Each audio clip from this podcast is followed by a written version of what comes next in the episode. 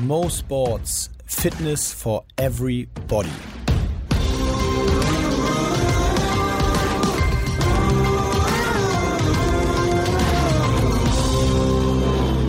Mo Sports Fitness for Everybody, eine neue Folge und ich bin immer noch im Rahmen vom Spobis unterwegs und habe die Chance genutzt, heute einen der wahrscheinlich bekanntesten Sportler der letzten zwölf Monate mindestens mal in Deutschland zu nennen. Viel in Medien gewesen, viel erreicht und viel passiert und ähm, wir haben uns noch nie persönlich unterhalten, deswegen freue ich mich umso mehr. Christian Ehrhoff ist bei mir. Hi, schön, dass du dabei bist. Ja, danke für deine Einladung. Ja, ne, das sagst du jetzt mal. ähm, ja, Christian, ich habe es eben so kurz einleitend gesagt, das ist natürlich irgendwie nur ein Gefühl, aber das letzte Jahr, ich meine, du hast eine ganz, ganz lange Sportkarriere hinter dir und würdest du trotzdem sagen, dass das letzte Jahr irgendwie speziell und krass war? Ja, absolut. Äh, letztes Jahr ähm, mit, äh, mit Olymp Olympia, dem größten Erfolg äh, des deutschen Eishockeys überhaupt und dann auch sicherlich meiner Karriere und dann natürlich mit dem äh, Karriereende ähm, ist ein äh, ganz besonderes Jahr gewesen. Aber wir kommen auf jeden Fall nochmal zu Olympia zu sprechen, aber vielleicht nochmal vorne angefangen. Du hast äh, ähm, eine unglaublich lange tatsächlich Karriere hinter dir. Ich habe ähm, irgendwie gelesen, fast 900 Spiele in der NHL gemacht und über 300 in der DEL in Deutschland. Ähm, war Eishockey immer deine Sportart? Hast, ist das so Roots-mäßig? Ja, absolut. Ähm, ich habe mit sechs Jahren mit dem Eishockey angefangen und äh, ähm, ja, für mich gab's äh, gab's früh schon nichts anderes mehr. Also ich war immer auf äh, auf äh, Eishockey und habe auch schon in den äh, ja in der Grundschule in die Freundebücher äh, geschrieben, ich möchte mal Eishockey-Profi werden Echt? und äh, aber, ja. aber das ist ist das nicht irgendwie untypisch für einen, ich sag mal aus dem äh, Ruhrgebiet oder Rhein-Ruhrgebiet? Ja, ne? absolut. Ähm, ich bin auch irgendwie über meine Schwester äh, überhaupt zum Eissport gekommen. Die hat ähm, die hat Eiskunstlauf gemacht und äh, ähm, dann war ich da ein paar Mal auf dem Eis und habe ich Eishockey im Fernsehen gesehen, habe gesagt, äh, ähm, das möchte ich machen und meine Eltern äh, hatten mit Eishockey überhaupt nichts zu tun. Entschuldigung, mein Vater äh, konnte nicht mal Schnittschuh laufen und äh, ähm, ja, von daher, ähm, die sind dann auch so ein bisschen in die Rolle reingewachsen, haben mich natürlich während äh, meiner Jugend äh, absolut unterstützt, weil äh, in Mörs, als ich angefangen habe, gab es schon keine Bambini-Mannschaft und dann bin ich direkt, Gott sei Dank muss man sagen, nach, nach Krefeld gekommen und ähm, da dann die ganzen Jugendmannschaften ähm, durchfahren und man kann sich natürlich vorstellen, äh, wie viele Kilometer meine Eltern dann zurückgelegt haben, um das auch alles möglich zu machen. Ja, ist krass, das ist sowieso ja, häufig eine Geschichte der ganzen Leute, mit denen man ich im Podcast spreche, wie die Eltern am Anfang investieren muss. Kann er denn inzwischen Schlittschuh fahren, dein Vater?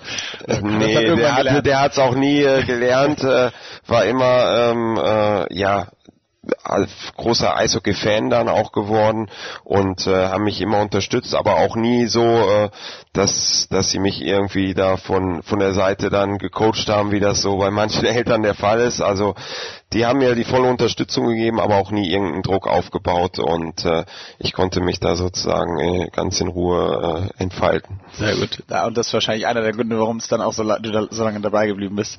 Viele sagen, erzählen ja von dem Druck, der dann auch von außen aufkommt und der dann irgendwann dafür sorgt, dass es vorbei ist.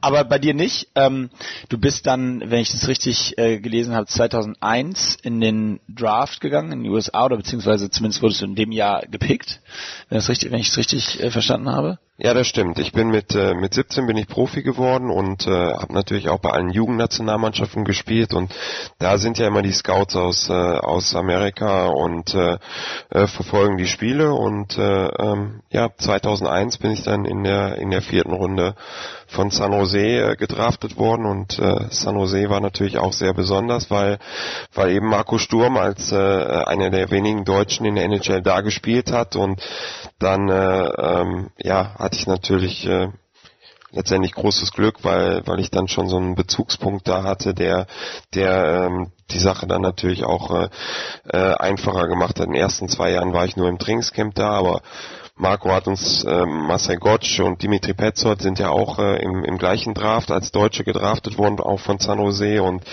ähm, Marco hat uns dann äh, so ein bisschen an die Hand genommen, äh, zum Dinner mal mitgenommen und äh, ähm, so war das natürlich äh, für uns äh, ähm, ganz cool, dass, dass wir da so ein bisschen eingeführt wurden. Also seid ihr tatsächlich dann so zu dritt als Deutsche da zu einem ersten NHL-Erlebnis rüber in die Staaten?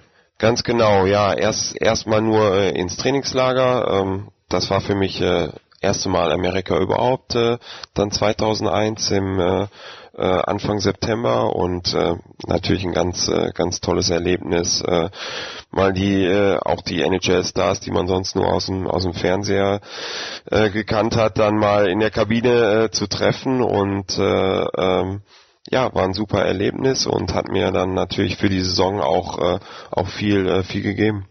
Die, wie muss man sich das eigentlich vorstellen? Also du spielst, du hast eben von den Scouts geredet. Das, das kennt man ja jetzt nicht aus allen Sportarten, äh, auch in Deutschland nicht. Du spielst irgendwie, bist, wirst mit 17 Profi, spielst ein paar geile Spiele in der Liga, in der DEL, sorry, und äh, hast dann dann kommen die Scouts auf dich zu und sagen, hey, kannst du dir vorstellen, da, wir würden dich gerne in den, wir können uns vorstellen, dass du für uns interessant bist, melde dich da mal an. Oder, oder was ist da so die Idee? Ähm, ja, das war, war ein bisschen anders. Also bei mir ähm, habe ich, ich kann mich gut erinnern, das war so ein U19-Turnier, wo ich, äh, wo ich gespielt habe und da waren schon ein, haben wir jetzt zum Beispiel gegen Finnland gespielt und da waren einige Spieler dabei, die schon gedraftet worden äh, sind und ähm, nach dem Spiel dann äh, ja kommt der Trainer zu dir und sagt ja da sind ein paar äh, Scouts die wollen mit dir sprechen. Und äh, ähm, dann waren auch unter anderem aus äh, San Jose die Scouts da und die haben dann sich mal vorgestellt und gesagt, hier, äh, weißt du eigentlich, dass der und der Spieler, gegen den du heute gespielt hast, dass der letztes Jahr in der ersten Runde gedraftet worden ist. Und äh, damals war das ja noch nicht so mit äh, Internet und ja. dass man alles über jeden Spieler irgendwie erfahren konnte. Ähm, und äh, das war mir äh, gar nicht so äh, hundertprozentig bewusst. Und äh, dann haben die gesagt, ja, ähm, so sieht das aus und du hast äh, ganz äh, hast gut gespielt. Bei dem Turnier bin ich äh, bin ich sogar als bester Verteidiger ausgezeichnet worden und äh, ähm, so fing das dann an. Ähm, dann äh, haben die mich weiter noch äh, dann in der DL äh, beobachtet, waren da ein paar Mal auch bei den Spielen und andere Teams auch, die haben auch mit mir gesprochen und äh, ähm, so wusste ich halt, dass, dass es schon Interesse gibt und äh, ähm, das Anmelden und so, das läuft dann alles über über einen Agenten, äh, okay. den man dann da drüben äh, sich sucht und äh, ähm, ja, dann nimmt das alles so seinen Lauf, sag ich mal. Das geht auch quasi nicht ohne, ne? Da bist du nee, du brauchst ein, äh, ähm, so ein äh, Agenten, der über die Spielergewerkschaft drüben äh, verifiziert ist und okay. äh, ähm, das lief dann aber alles über meinen äh, äh, deutschen äh, Agenten, der dann da eine Partnerschaft hatte und das okay. alles organisiert hat. Und dann hast du insgesamt ähm, in, in der NHL, auch das musst du nochmal kurz erzählen, weil das ja auch nicht, no, äh, was heißt normal, also wir es nicht gewohnt sind, einfach, du hast dann glaube ich bei sechs verschiedenen NHL-Franchises äh, gespielt, ähm, zumindest habe ich, sagt das Wikipedia. Und ähm, äh, erzähl mal kurz, vielleicht, wenn, du nachgezählt hast, die, stimmt. Äh, stimmt. Ja. Ähm, erzähl doch mal bitte kurz vom Verständnis. Also San Jose, ähm, die Sharks haben dich gedraftet, dann hast du da einige Jahre gespielt, fünf, sechs Jahre gespielt und wie ergeben sich dann diese Wechsel? Ist das, ist das wie, ist vielleicht eine sehr naive Frage, aber ist das so, wie kann man sich das wie in der Fußball-Bundesliga vorstellen, wo dann ein Verein anklopft und sagt hier, oder hat das eher mit den Verträgen zu tun, dass die auslaufen und dann man sich nicht einig wird? Was, was hat, was waren jeweils die Gründe? Ähm, da gibt's äh, verschiedene Gründe. Ähm, weil, sorry, nur als Zwischenfrage, das, ja. weil es gibt ja nicht das klassische Verein A ruft an und sagt, wir bieten so und so viel Ablöse. Das ist ja nicht das amerikanische System, ne? Nee, genau. Also ähm, erstmal grundlegend gesagt, es funktioniert nicht so wie im Fußball, dass äh, ähm, ein Spieler hat einen Vertrag und ein anderer Verein geht hin und sagt, ich biete mehr und dann verhandeln die Vereine um Ablösung. Das funktioniert nicht. Also wenn du da einen Vertrag unterschreibst, der ist gültig für diese Laufzeit, egal bei welchem Verein du auch spielst. Den nimmst du also mit? Selbst. Den, den nimmst du mit, wenn du getauscht wirst. Ähm, also erstmal ähm, dein erster Vertrag, da hast du relativ wenig Rechte. San Jose hat mich gedraftet. Das heißt, ich musste mit denen verhandeln und so einen Entry-Level-Vertrag unterschreiben. Der erste geht meistens äh, drei Jahre und selbst wenn der vorbei ist, habe ich noch nicht die Rechte, dass ich zum anderen Verein äh, wechseln kann. Sondern San Jose behält meine Rechte. Es gibt so ah. gewisse Regeln, die müssen einem dann zehn Prozent mehr anbieten, um die Rechte zu behalten. Das ist alles, alles geregelt. Und äh, Free Agent, also freier Spieler wird man erst äh, ähm, mit 26 oder 27, da gibt's auch wieder einen Haufen Regeln, äh, wann man das überhaupt wird. Und äh, als ich getauscht wurde, hatte ich aber im Jahr vorher einen Dreijahresvertrag mit San Jose unterschrieben. Jetzt gibt's in der NHL noch die Besonderheit, dass wir ein Salary Cap ha haben. Das heißt, jede Mannschaft darf nur ein gewisses Geld für Spielergehälter ausgeben. Da zählt immer der Durchschnitt des, des äh, Gehaltes, was man über die Vertragslaufzeit äh, verdient. Und äh, bei mir war es damals so, äh, San Jose wollte ein, ein, äh, ein äh, sag ich mal, teuren Stürmer von, von Ottawa damals, Danny Heatley, verpflichten und äh, musste Gehalt loswerden. Und so ist dann mein Vertrag zusammen mit einem anderen Spieler äh, nach Vancouver getauscht worden. Und ich hatte davon keine Ahnung. Ich ich bin äh, am Ende vom Sommer äh, bin ich äh, ähm, habe ich in San Jose äh, trainiert Ende August und bin morgens äh, freitags morgens zum zum Krafttraining äh, in der Trainingshalle gewesen und dann sagte mir einer von den Presseleuten der General Manager möchte dich sehen dann bin ich zu ihm ins Office gegangen und dann hat er mir gesagt, äh, schon relativ emotional, weil der GM auch äh, der war, der mich äh, gedraftet hatte und eigentlich immer äh, unterstützt hat und auch hochgebracht hat. Und er hat mir dann äh, gesagt, dass er mich äh, getauscht hat und äh, ähm, ich hatte da absolut keinen Einfluss drauf. Ich wusste nichts davon. Äh, am Abend vorher hatte ich noch das, äh, das äh, auflassbare Schwimmbecken bei mir im Garten äh, äh, volllaufen lassen und äh, ja, mittags saß, äh, saß ich dann meiner meiner Frau und meiner kleinen Tochter äh, im, im Flieger nach Vancouver und waren dann übers Wochenende zum äh, Medizincheck und äh, äh, um uns ein äh, Apartment in Vancouver zu suchen und äh, ähm, Gott sei Dank konnten wir dann nochmal zurück und das Haus auch äh, da alles regeln, weil ähm, bei meinem äh, einen anderen Tausch, als ich von äh, Los Angeles nach Chicago getauscht wurde, war ich auswärts und bin gar nicht mehr nach Hause gekommen. Und meine Frau äh, musste dann mein Auto in Los Angeles äh, äh, vom Parkplatz holen. Und äh, die konnte dann mit mittlerweile drei Kindern zu Hause, alles alleine regeln, äh, den ganzen Umzug, äh, äh, das Haus äh, einpacken. Und äh, ähm, ich war dann schon in Chicago. Das ist völlig crazy. Du, yeah. Also das ist wirklich, man kennt das ja aus so ein paar Sportfilmen, da wird unten, ich erinnere mich an so ein, zwei Baseballfilme, wo in der Kabine gesagt wird, hier, komm mal schnell und du bist jetzt hier, kannst übrigens deine Sachen packen, setz dich im Bus, bist jetzt in Chicago. Also es ist wirklich so, du hast keinen Plan davon. Genau, so ist das. Nicht mal Gerüchte, also hier hörst du ja zwei Wochen vor, im, vor dem Fußballtransfer, mindestens hörst du ja das erste Mal, oh, geht wahrscheinlich. Nee, also bei meinem Tausch nach Vancouver, äh, der kam aus dem Nichts, äh, als ich nach Chicago getauscht wurde, da wusste ich schon ein bisschen davon, weil ähm, letztendlich lief es sportlich nicht so gut für mich in Los Angeles und ähm, deswegen habe ich das so ein bisschen mit äh, äh, ja angeregt, so, ja, okay. ja, und auch erwartet. Ähm, aber ich habe auch Situationen gehabt damals, als äh, ähm, Joe Thornton äh, nach San Jose getauscht wurde äh, gegen drei Spieler, gegen Marco Sturm, äh, Wayne Primo und Brad Stewart. Wir saßen nach dem Warm-up in der Kabine in Dallas und dann kommt äh, der Assistenztrainer rein und ruft diese drei Spieler äh, zum Trainer ins Büro rein. Und äh, dann kommt zwei Minuten später der General Manager reingelaufen und äh, sagt der Mannschaft, äh, dass sie äh, einen Transfer gemacht haben und die Jungs äh, mussten sich sofort umziehen. Äh, paar Jungs, die nicht gespielt haben, die saßen schon oben in der in der Pressbox und haben äh, Popcorn gegessen. Die wurden runtergeholt und mussten sich dann noch umziehen und kamen fünf Minuten äh, nach Spielbeginn noch auf die Bank und äh, mussten dann das Spiel spielen. Also das, das sind manchmal ganz äh, ganz verrückte äh, Zeitpunkte auch, wo dann sowas passiert.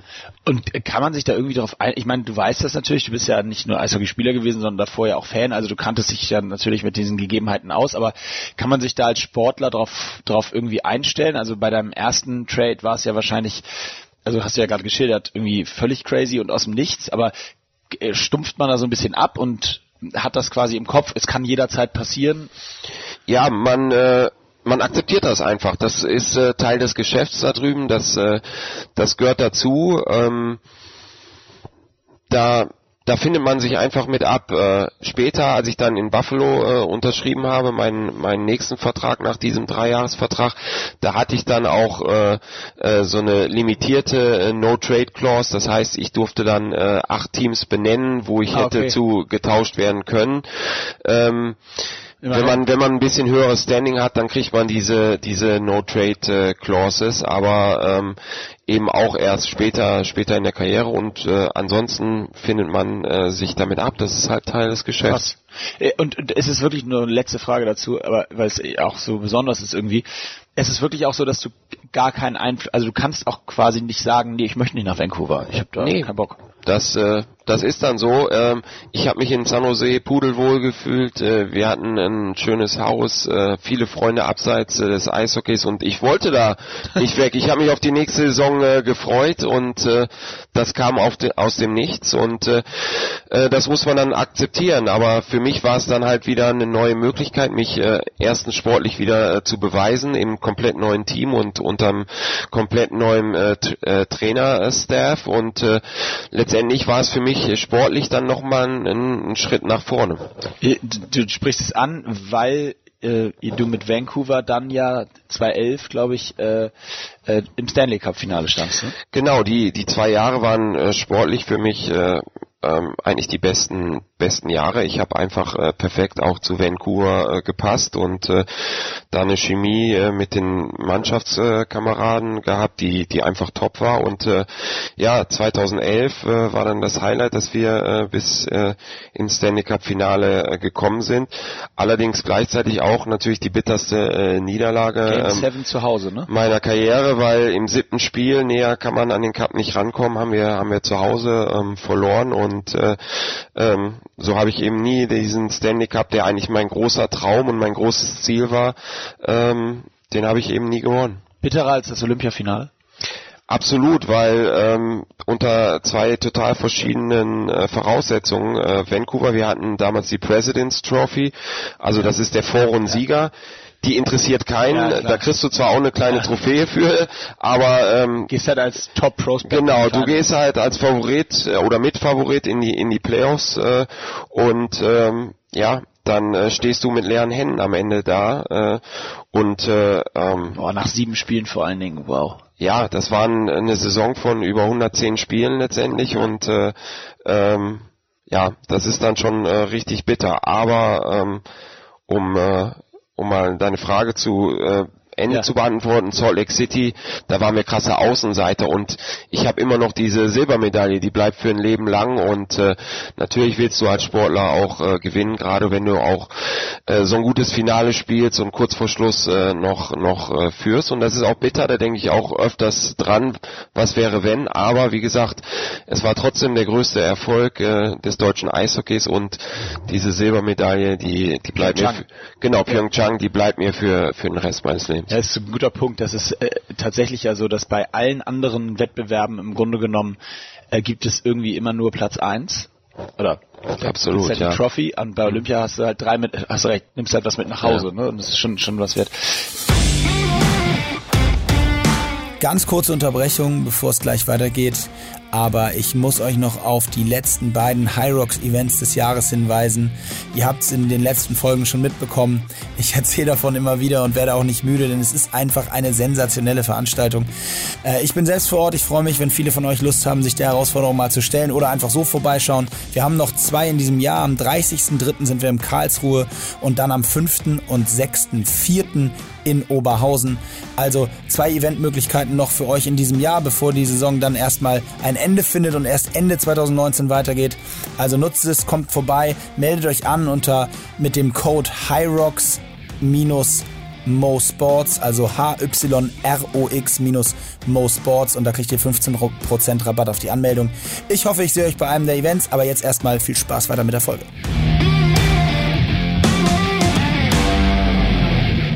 Du hast angesprochen, Stanley Cup Finale mit Vancouver und dann bist du getradet worden und also äh, das sowas äh, spielt jetzt eigentlich in der Diskussion keine Rolle, aber die Überschrift fand ich äh, war ja, ist ja krass. Da stand dann ähm, äh, Christian Erf teuerster Verteidiger der Welt. Das war glaube ich der Wechsel nach Buffalo mit dem mhm, Vertrag dann ganz genau. äh, zusammenhängt. Ne? nur weil wir hatten die Diskussion bei uns in dieser indischen Profiliga, haben wir die Diskussion häufig gehabt, weil bei uns ist es ja nochmal ein ganz anderes Thema mit dem Geldverdienen, aber in dem Moment, wo das dann dazu kam, war das tatsächlich häufig Thema, dass man gesagt hat, dass man da saß und einer hat nicht performt und du wusstest aber durch diese Offenheit de, der Verträge exakt, was der verdient im Vergleich zu einem anderen, dann war der im Training mal, hat sich hängen lassen und direkt war es irgendwie Thema und hat gesagt, ey Junge, hat das irgendwas mal mit dir gemacht? Also denkt man darüber nach oder ist das halt einfach nur, habe ich mir verdient, ist geil und spielt überhaupt gar keine Rolle? Ähm, mit mir hat das eigentlich nichts gemacht und äh, gerade in Nordamerika ist das auch nicht äh, unter den Spielern und äh, ähm, ja und den Spielern generell nicht nicht so ein nicht so ein großes, äh, weg. Ja. nicht so ein großes Thema. Ähm, auch äh, in Amerika die Nachbarn und so, die, die freuen sich für dich, äh, die, die finden das toll, wenn Diese du Neidkultur gibt's diese einfach nicht, ne? Neidkultur äh, gibt's nicht so und deswegen wird das gar nicht so krass äh, thematisiert. In den Medien natürlich schon, da wie du sagst, da werden dann auch, wenn ein Spieler vielleicht schlecht spielt, dann wird dann der äh, Vertrag schon mal äh, rangezogen, aber eben gerade in Deutschland war das immer ein immer ein Riesenthema und äh, dieser zehn Jahresvertrag, den ich da unterschrieben habe, der das stand natürlich immer äh, dann dabei, weil in Deutschland kennt man das ja nicht Ja. so diese Offenheit der Gehälter und deswegen äh, wurde das bei äh, bei jedem Artikel und so Ich äh, gerade sagen, wenn man deinen Namen eingibt, findet man, glaube ich, bei jedem Artikel wird dieser Fakt genannt. Ne? Genau, ja, und äh, da kommt Christian Ehrhoff, dann erst, was man auswählen kann, ist Gehalt Ja. und äh, ähm, das ist halt äh, in Deutschland dann ein ganz anderes Ding und äh, ähm, da ist ist das ja auch nicht immer dann so positiv äh, ähm, belastet, weil, wie du sagst, äh, irgendwo in Deutschland der Neidfaktor schon äh, höher ist und äh, wenn man da äh, ein schickes Haus hat oder ein schickes Auto fährt, dann äh, gibt's nicht nur positives äh, Feedback dafür. Jetzt, äh, Kannst du das nochmal kurz ein bisschen abschließend zu deiner ganzen äh, NHL-Zeit vielleicht einordnen? Äh, ich bin ein riesen American Sports Fan und ähm, habe es auch schon, glaube ich, in jeder Folge hier gesagt. Und zwar gar nicht nur, weil ich die Sportarten so spannend finde, sondern auch, weil ich dieses ganze, wie der Sport dort geliebt, gehypt und typisch amerikanisch auch manchmal oberflächlich, aber insgesamt, wie der Sport gelebt wird, das, äh, die machen ganz, ganz viele Sachen falsch, das möchte ich nochmal betonen, aber was sie da im Bereich Sport machen, das, das, da kriege ich Gänsehaut, das fasziniert mich einfach. Äh, Wie schätzt du diesen Unterschied der amerikanischen Sportkultur zur deutschen Sportkultur? Kannst du das irgendwie einordnen? Ja, ähm, es ist äh, die die Fankultur ist ist halt ein bisschen ein bisschen anders hier ähm, bei den bei den Spielen. Da ist halt das das Miteinander, äh, die Fangesänge. Man trifft sich in großen Gruppen und äh, äh, da drüben ist das ist das ein bisschen ein bisschen anders. Äh, ähm, Oft wird ja auf dem Bildschirm dann irgendwie gezeigt, clap your hands und äh, ähm, um die Leute zu animieren oder wenn ein Faustkampf ist, dann ist natürlich das ganze Stadion irgendwie auf den Beinen. Ähm, also ist das da schon sehr, sehr verschieden. Allerdings muss ich auch sagen, wenn Playoffs ist, dann äh, erreichen die Zuschauer auch ein ganz anderes äh, Level nochmal und dann ist das Stadion äh, laut ohne Ende und äh, es geht richtig ab und äh, ähm, in Kanada kann man eigentlich so die Liebe zum zum Eishockey ähm, beschreiben wie eine Religion und fast schon äh, krasser als äh, als der Fußball hier. Also wenn Ja. man da äh, Sportfernsehen schaut, ist ja alles über über Eishockey und äh, ähm, wenn man da irgendwie weggeht, dann kennt auch ein äh, ein jeder und ähm, ja, das ist irgendwo so ein bisschen wie äh, wie der Fußball ähm, wie der Fußball hier. Und die, und die bei den einzelnen, bei den sechs Stationen, du hattest ja nun auch echt spannende Städte, muss man sagen, die man sich auch so vorstellen kann, dass man da ganz gut leben kann. Wie ist da so der Austausch mit den anderen amerikanischen Sportarten? Also kennt man sich da als, in, kennt man in Vancouver, gut, bei den, äh, da gibt's jetzt nicht so wahnsinnig viele andere American Sports, aber in Los Angeles zum Beispiel oder auch San Jose, kennt man sich? Ähm, nee, das ist eigentlich eigentlich äh, weniger, muss ich sagen. Äh, ähm, ab und zu äh, kommen dann äh, vielleicht, äh, ähm, weiß nicht, in San Jose vom vom Baseball oder Football aus San Francisco kommen dann ein paar Spieler mal vorbei, die kommen dann in die Kabine und man quatscht ein bisschen. Ähm, aber dass da so ein reger Austausch ist zwischen den äh, zwischen den Teams oder so, ähm, das ist eigentlich nicht der Fall. Und auch gerade jetzt in, in Buffalo oder so, Buffalo ist eine kleinere Stadt, Riesensport begeisterte äh, Zuschauer, die kennen alle ihre Athleten, haben leider noch nie was gewonnen. ähm, also die können einem fast äh, fast leid tun. Aber auch da ähm, war jetzt der Austausch nicht äh, nicht so riesig, dass man jetzt Okay. irgendwie äh, viel mit den Footballern zu tun hat. Also in LA auch nie mal mit Kobe abgehangen auf irgendwelchen ähm, Aftershow. Nee, ähm, eigentlich nicht. Den, äh, wir haben uns ein Trainingsgelände geteilt, das heißt, man, Okay. man hat ihn ab und zu mal gesehen, aber äh, jetzt ein Austausch hat da nicht irgendwie wirklich äh, stattgefunden. Okay, schade, hätte ja sein können.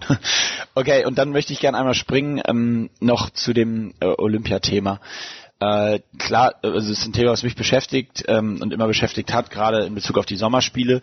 Ähm, kannst du ein bisschen was erzählen von äh, Pyeongchang und deinen, deinen Erlebnissen dort? Ich, ich kann mir vor, ich kann mir vor, das Ende ist ja bekannt und diese ganze Reise und irgendwie drei Millionen Deutsche um fünf Uhr morgens am Sonntag vorm Fernseher und gucken Eishockey und 50 Prozent, weiß ich, erinnere ich noch 50 Prozent Einschaltquote und irgendwie alles völlig crazy. Aber die, so die Reise dahin, ich meine, ihr fahrt dahin und das ging ja auch gar nicht so gut los und erzähl mal ein bisschen bitte von Pyeongchang. Ja, ähm, vielleicht hole ich noch ein bisschen auf. Ja. Wir waren ja bei äh, bei der Olympiade 2014 nicht nicht qualifiziert qualifiziert und äh, ähm, wir mussten diesmal über über ähm, so ein ähm, ja Vorturnier in Lettland gehen das heißt, wir mussten das Turnier gegen Lettland, Österreich und Japan gewinnen, um zu Olympia zu kommen. Und das war ein immenser Druck, unter dem wir als äh, Mannschaft äh, standen, weil wir eben uns bewusst waren, was es fürs deutsche Eishockey äh, bedeutet, sich auf dieser Olympiabühne präsentieren zu können. Ähm, wir sind ja sonst auch nicht im öffentlichen rechtlichen so vertreten und äh, ähm, ja, Deswegen ähm, ist das eben auch viel mit äh, Fördergeldern für den Verband äh, ähm, verbunden und da standen wir unter Riesendruck und als wir da ähm, dieses Turnier gewonnen haben, äh, war es ein unglaubliches Gefühl. Der ganze Druck ist auch von uns abgefallen und wir durften zu Olympia fahren. Dann äh, sind wir da hingefahren. Es waren nur drei Jungs, die äh, schon mal äh, eine Olympiade gespielt hatten. Äh, Marcel Gottsch, äh, Dennis Endras und, und ich und die anderen Jungs waren zum ersten Mal bei Olympia. Das heißt, die Vorfreude war riesengroß. Dann hatten wir das große Glück, dass wir ähm, relativ spät ins Turnier erst eingestiegen sind. Wir sind äh, am Tag vor der Eröffnungsfeier geflogen und hatten dann fast noch eine Woche Zeit, bis unser äh, unser erstes Spiel war und äh, dadurch konnten wir richtig diesen olympischen Flair auch äh, aufsaugen. Wir waren äh, in den ersten paar Tagen öfters in, im deutschen Haus und bei anderen Wettkämpfen haben äh, ähm, die erste Goldmedaille Medaille von Andy Wellinger und äh, ähm, noch andere Wettkämpfe. Äh, Laura Dahlmeier die Goldmedaille ähm, live im Stadion verfolgt, die mit angefeuert und äh, so ist auch irgendwo ähm, so ein Spirit in diesem Team äh, D entstanden, wo jeder den anderen unterstützt hat und nachher beim Eishockey waren ja äh, zig andere Athleten und das war einfach ein, ein super Gefühl, was ich vorher bei den anderen Olympiaden auch äh, auch irgendwo nicht so erlebt hatte und äh, das fand ich das ganz Besondere äh, dieses Jahr und äh, dass wir dann zum Abschluss noch irgendwo äh, die die Medaille geholt haben, hat dann die ganze Sache ähm, ähm, ja so ein bisschen äh, rund gemacht und insgesamt war das einfach ein wunderschönes äh, Erlebnis. Nicht nur jetzt für uns als Eishockeymannschaft, sondern in diesem gesamten Team D. Es war ja auch äh, die erfolgreichste äh, Winterolympiade aller aller Zeiten und äh, ähm, ja, einfach äh, viele, viele tolle Momente. Ich finde es mega spannend, was du sagst, weil ich habe immer, wenn ich darüber erzähle, schilder ich eigentlich genau das, was du eben einleitend gesagt hast zu der Zeit vor eurem ersten Spiel. Ich bin der festen Überzeugung, dass du diese Emotion und dieses Extreme, was bei Olympia passiert, man darf das einfach nicht wie ein normales Turnier angehen. Der Spirit, der da entsteht, bei mir bei meinen ersten Spielen genau das gleiche, die ersten fünf Tage durchs Dorf gelaufen wie ein Paparazzi und dem amerikanischen Dream Team im Basketball irgendwie hinterhergelaufen und mal geguckt, was LeBron und Co. machen und so. Und dadurch entwickelt sich eben so dieses Gefühl und wart ihr bei der Eröffnungsfeier? Ja. Auch das ist für mich, ich würde jedem Sportler, egal Absolut, an welchem ja. Tag er spielt, immer sagen, geh dahin, ja. nutz das, um für dich alles, was du da an Emotionen und Gefühl dazu bekommst, wird das, was es sich kräftemäßig kostet, immer schlagen. Das ist so meine These. Aber äh, spannend, dass du das auch so empfindest, also dass das so der Auftakt für euch dann letztendlich war, ne? Absolut, ja. Ähm, und wie du schon sagst, ich bin auch absolut der Meinung, dass die Eröffnungsfeier dir nochmal so viel äh, Schwung mitgibt und äh, ähm, ist egal, ob man dann irgendwie ähm, da in der Kälte äh, sitzt, äh, ähm, du bist danach äh, so äh, ja motiviert, ja. genau, und äh, ähm, das gibt dir nochmal richtig viel mit und deswegen fand ich das auch sehr wichtig, dass wir, äh, dass wir äh, das, das mitgenommen haben und ähm, ja, das ist immer ein äh, ganz besonderes äh, Erlebnis und auch diese diese Verbindung zu den anderen Sportlern, wie du sagst, wenn man da in der Cafeteria die anderen ja. sieht und äh, äh, mit denen sich äh, austauscht, das ist einfach, das hat man sonst äh, bei keiner äh, Weltmeisterschaft und deswegen war das für mich persönlich ja auch nochmal ein Riesenziel gewesen, nochmal zu Olympia äh, äh, zu kommen, weil ähm, ähm, ja, nachdem ich dann aus der NHL zurück nach Deutschland gegangen äh, bin, ähm, ähm, ja, stand das nochmal so richtig äh, im Fokus, äh, äh, dass ich da nochmal mitmache und das nochmal mitnehme. Also ziemlich perfekter Karriereplan eigentlich so im Gesamtpaket. Sag, äh, trotzdem musst du nochmal, sorry, aber musst du noch mal einmal kurz uns durch diese letzten Sekunden im Finale, weil habt ihr vielleicht angefangen, habt ihr diesen Hype, der hier passiert ist, eigentlich mit, so richtig mitbekommen? Ich meine, ihr wart ja schon ein ganzes Stück weg, aber durch Social Media und so kriegt man wahrscheinlich eine Menge mit, oder? Ja, schon ein bisschen, aber wie das wirklich war, haben wir nicht mitbekommen. Das haben wir ja dann erst gesehen, als wir wirklich in Frankfurt gelandet sind und äh, ähm, ja, ich erzähle immer auch die Geschichte. Wir haben ja äh, sonntags war das Finale und montags sind wir zurück und mittwochs ging die Liga ja schon weiter für uns. Das heißt, mittwochs habe ich äh, mit Köln in Iserlohn gespielt und das ist normal eine richtige Rivalität. Die mögen sich eigentlich gar nicht und äh, ähm, wir standen da. Ähm, ähm, der Felix Schütz und ich, äh, wir standen bei den Starting Six äh, auf dem Eis und normalerweise wird da richtig ausgebunden. Wir haben vom kompletten Stadion in Iserlohn, also von der Gästemannschaft, ähm, eine Standing Ovations bekommen, äh, minutenlanger Applaus. Äh, das war un, das war ein unglaubliches, äh, ja. Ich auch, ich stand da, wow, das war einfach ein unglaubliches Gefühl und da haben wir gesehen, was wir auch äh, ähm, dann mit den mit den Leuten, äh, ähm, ja, mit denen gemacht haben. Aber vorher ähm, da drüben haben wir das, äh, haben wir das gar nicht, äh, gar nicht so, äh, so intensiv mitbekommen. Also ich überspringe jetzt mal diesen völlig verrückten Fakt, dass du zwei Tage später schon wieder DEL spielen musstest. Das ist eben, ja, aber so ist es eben. In anderen Sportarten wäre da wahrscheinlich eine etwas längere Diskussion über so eine Spielansetzung. Aber ähm, ja, das ist krass. Und es war ja wirklich extrem. Also was hier passiert ist, äh, Halleluja in der Zeit, aber auch ja völlig berechtigt. Und ähm, trotzdem, jetzt musst du noch mal kurz erzählen, weil ich meine, wir haben es nun, ganz, ganz viele Sportfans haben es geschaut und sicherlich nicht mit der Eishockey-Expertise, um das jetzt alles so einschätzen zu können. Aber ich glaube, grundsätzlich kann man als Sportfan sagen, in jede, egal in welcher Sportart, wenn du so kurz vor Schluss so nah dran bist, dann ist das erstmal auch total bitter, da das noch Interessen zu bekommen. Ja, absolut. Also erstmal muss man sagen, wir sind als krasse Außenseite. Jeder hat gesagt, jetzt ist vorbei, äh, jetzt kriegen die eine Klatsche von Russland im Finale und dann äh, ist, ist der Traum halt vorbei. Aber ähm, wir sind wieder mit dem Willen und dem Glauben äh, da reingegangen, das Spiel auch äh, gewinnen zu wollen. Und äh, ähm, dann haben wir auch äh, wie ich finde, war es ein super Eishockeyspiel und wir haben äh, halt kurz vor Schluss äh, geführt und äh, dann kriegen die Russen noch, äh, noch eine Strafzeit und äh, ja, dann denkst du dir eigentlich, jetzt müssen die das Ding nach Hause fahren. Muss man ja äh, letztendlich auch und äh, ähm, ja, Russland nimmt den Torwart raus und macht dann eben 55 äh, Sekunden vor Schluss äh, den Ausgleich und äh, ähm, dann geht's in die Verlängerung. Äh, aber ich muss sagen, wir waren trotzdem nicht niedergeschlagen nach diesem Ausgleich, sondern wir waren total positiv in der Kabine und haben gesagt, holen uns das jetzt. Jetzt holen wir es halt in der in der Verlängerung und äh, äh, gar kein Problem. Äh, wir sind wir sind gut drauf. Die äh, die haben die Hosen voll, weil äh, wenn die uns nicht schlagen, dann äh, bricht für die eine Welt zusammen. Ähm, ja, leider äh, ist da nicht so gekommen. Wir haben halt äh, eine, eine Strafe genommen und äh, ähm, in Unterzahl dann das, das Gegentor äh, kassiert. Und äh, klar ist das bitter und man denkt noch oft äh, darüber nach, äh, was, was wäre wenn. Aber ähm, definitiv so, Silber gewonnen. So ist Sport und letztendlich muss man dann sagen, ähm, wir haben Silber gewonnen und äh, ähm, ja, das muss man dann akzeptieren. Ja, klar. Naja, das ist, äh, ich glaube, wir haben wahrscheinlich mehr gelitten, als es ist ja immer so, wenn man zuschaut. Aber ähm, okay, vielen Dank. Ich würde trotzdem noch mal gerne ein bisschen springen. Du hast erstens hast du ja auch ähm, bei Ewige Helden noch mitgemacht. Ähm, das kommt ja jetzt bald erst ins Fernsehen, deswegen dürfen wir noch nicht nicht viel verraten. Aber erzähl mal ein bisschen auch ganz neue Herausforderungen wahrscheinlich für dich irgendwie alleine auf einmal und dann mit sieben anderen Sportlern. Ja, es war ein äh, unheimlich äh, tolles Erlebnis. Aber ähm, erstmal hatten wir ähm, eine super, eine super Truppe. Wir acht äh, Athleten haben uns untereinander ähm, super verstanden und hatten äh, ähm, Spaß, viel Spaß neben, neben der Kamera.